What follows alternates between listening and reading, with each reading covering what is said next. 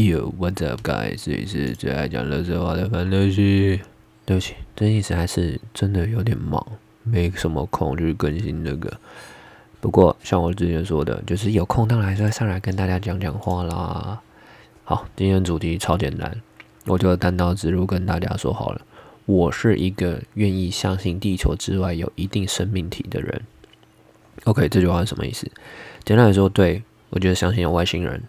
嗯哼，没有错。我其实我今天没有要跟大家辩论啊，因为其实有一派理论还觉得地球是一个平面，然后每年还会举办讲座，还有一个协会，然后很多科学家、一些 NBA 球星加持。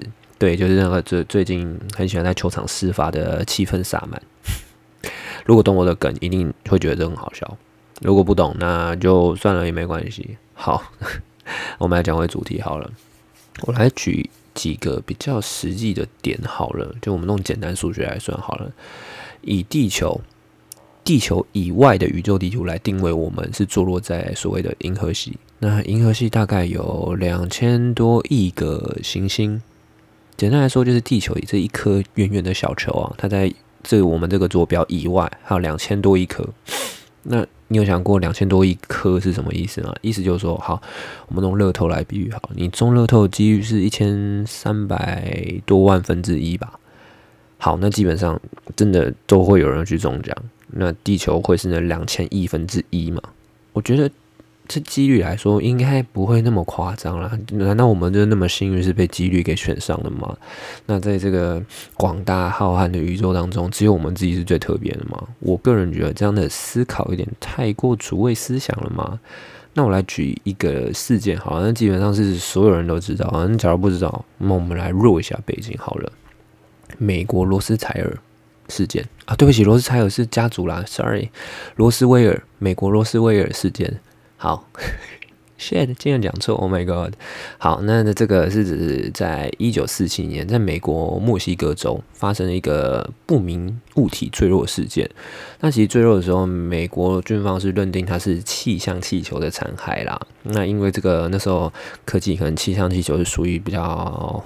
机密的东西，所以没有去公开细节。那当然，很多民间人或一些阴谋论爱好者就觉得说，哦，那掉下来绝对是宇宙飞船，然后外星人被抓走了。那整个事件就是军很吊诡，而且很扑朔迷离，军方去掩盖啊，然后有的没的事情一堆。那之后这个地方会被定义为说这是一个嗯圣地，就是一些喜欢外星人或研究一些不明飞行物体的人所推就研究的地方。那我们一样再弱一下好了。那那一那一年，一九四七年，它坠落是在七月四号，就美国那地方发生一场罕见的大雷雨，对，然后突然就有个发生了巨大声响，那想当然就是那个气箱气球掉下来嘛。那住在罗斯威尔附近的农场主人，他就听到这个比雷声还大的巨大爆炸声，所以他就跑过去看，他就发现哎，很多特殊金属散布在他的农场四周。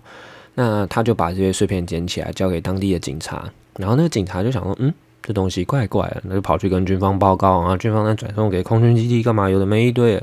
啊，之后军方动作很快，那就派了一些嗯军队跟一些军官来检视现场，然后把这些东西再回去检验。那同时的时候，他们又在另一边发现说：“哎，一个比较完整的 pieces，是一个很大的金属飞碟物的残骸，然后它大概直径直径是九米。”那这个蝶形物裂开，然后上面有很多尸体，然后有几个什么奇奇怪怪东西在上面。那这些尸体它被形容出说它的身形非常瘦小，大概只有身长一百公分到一百三十公分，体重只有不到二十公斤，然后没有头发，头超大一颗，眼睛很大，小嘴巴，它只有四根手指头，那穿着紧身的灰色制服。OK，这形容就跟我们普遍看到的外星人长得差不多吗？嗯哼，大概就那样了。那美国的公关部就说：“哦，其实这不是外星人啊，那也这个讯息都是假的。那你们都不要去造谣哦，不要想太多，真的只是一个很简单的气象气球。”啊，之后就把那个东西给马上封锁了。那当然，这种军方的大动作去灭火，想必一定很不单纯嘛。那后来军方发一些声明稿，就说：“哦，那个军官他。”他认错了，他的回报是回报错了，不是坠毁什么不明飞行物，也没有什么蝶形物等等的，只不过就是个气象气球而已，就推翻他之前那军官所有的第一笔报道。那很快这个消息就发生说，哦，诶，那这怎么怪怪？怎么突然打自己脸？那同时，华盛顿，华盛顿就发了一则嗯命令给所有命令台，说不得去播导此消息。然后这个是一个气球，而不是外星来的飞碟。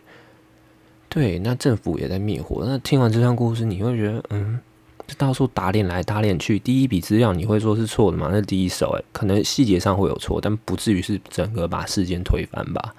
我觉得一定不是那么巧合。有人听到这边，你也会认为说，政府怎么可能会说谎呢？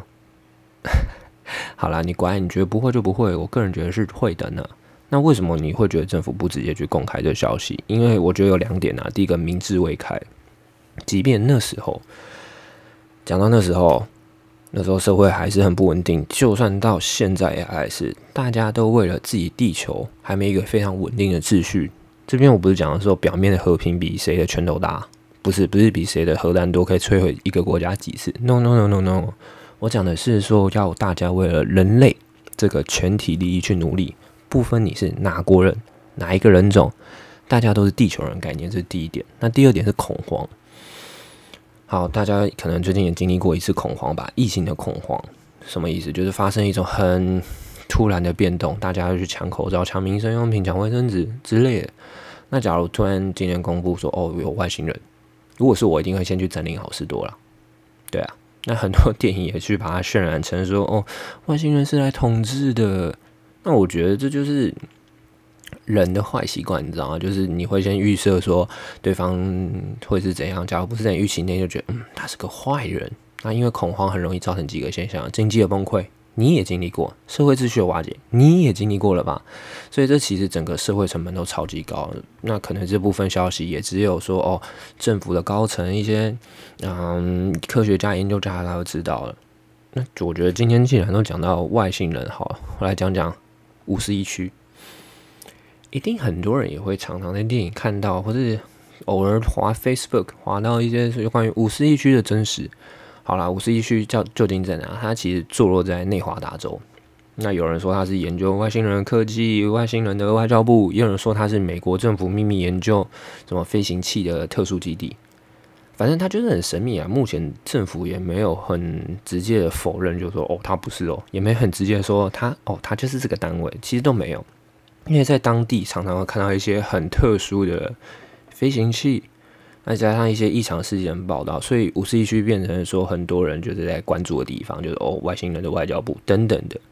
那在五十一区有发生过几个蛮特别的事情，除了刚刚我说的飞碟坠落事件，那飞碟坠落之后，有人说他把沙送到这边去做研究，就是对于一些工程上的逆研究等等的。那其中对成员的了解，就是外星人的了解，可能把它养在那边，把它关在那边研究，研究它，跟它沟通等等的。啊，再来就是跟其他外星生物会面或合作的地方，啊，研究气象武器啊，或是能量武器等等的，啊，或是一个跟全球政府有关的一个机会地吧。那来讲讲逆研就好了。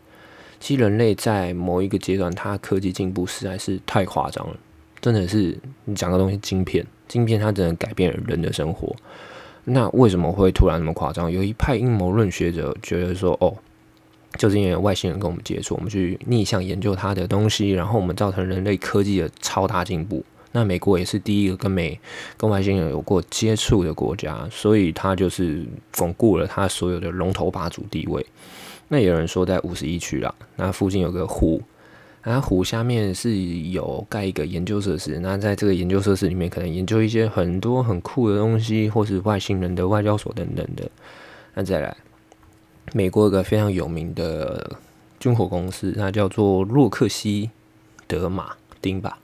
对，洛克希德马丁，那他这个工作，有人就从那边离开以后，去那边发表说他去过五十一区，那里面是真的有外星人，那有些外星人还是帮美国 FBI 联呃合作啊，或者跟美国政府合作。那美国军方在冷战时代新科技也是弄那边的逆工程研究去把它拿出来的。然后同时他也拿出一些照片，就是说他我没有说谎，五十区里面大概有几个外星人啊，有些年纪超大的。那同时。他发布这些新闻，又没有人去帮他作证，那同时他也被封杀，所以他辞职的时候完全没有相关有证单位去说他这个事情是对还是错。对，这些有是一个灭火的概念嘛？其实我也不知道，我个人还是相信的。那接下来讲到五十一区，我觉得前阵子有个影片超可爱的，就是有一个网民在网络号召，他号召一群人在 Facebook 上面就说，我们去五十一区的栅栏外面使用火影跑步。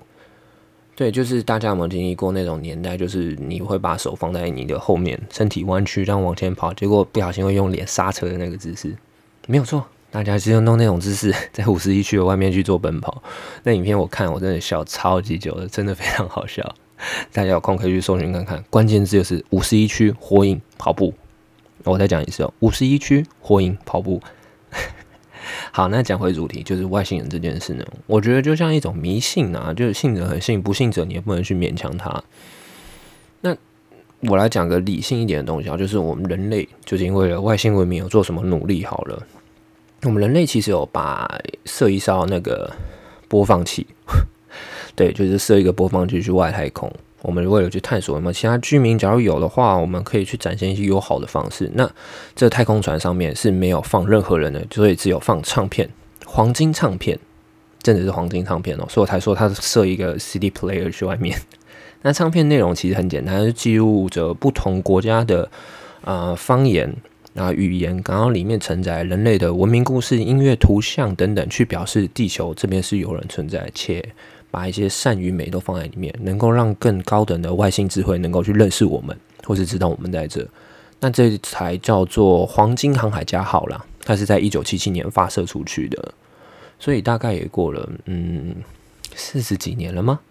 那至今也没有得到什么回复了。那有一派学者认为说，假如真的没有回复，那我们真的是那个嗯天选之人吧？所以最后也只能我们地球人自己去把它回收回来。那为什么有人会觉得说，哎，问你干嘛去设一张唱片出去啊？我觉得像是制造一个良好的第一印象吧。你会第一眼看到你喜欢的女生就说，嘿，我超爱吃鼻屎，我会虐狗，然后我超爱打架嘛。OK，if 你真的是做那样行为，你真的是没救了，好吗？所以我觉得这张唱片主要是在目的是营造良好的形象，让人家来找我们，因为。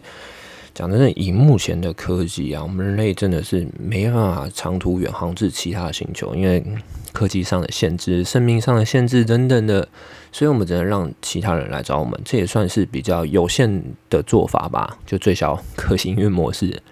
那当然有另一股声音会说，那其他人发现我们原本没找到我们，然后同时他们民族性超级残暴，那过来殖民我们该怎么办？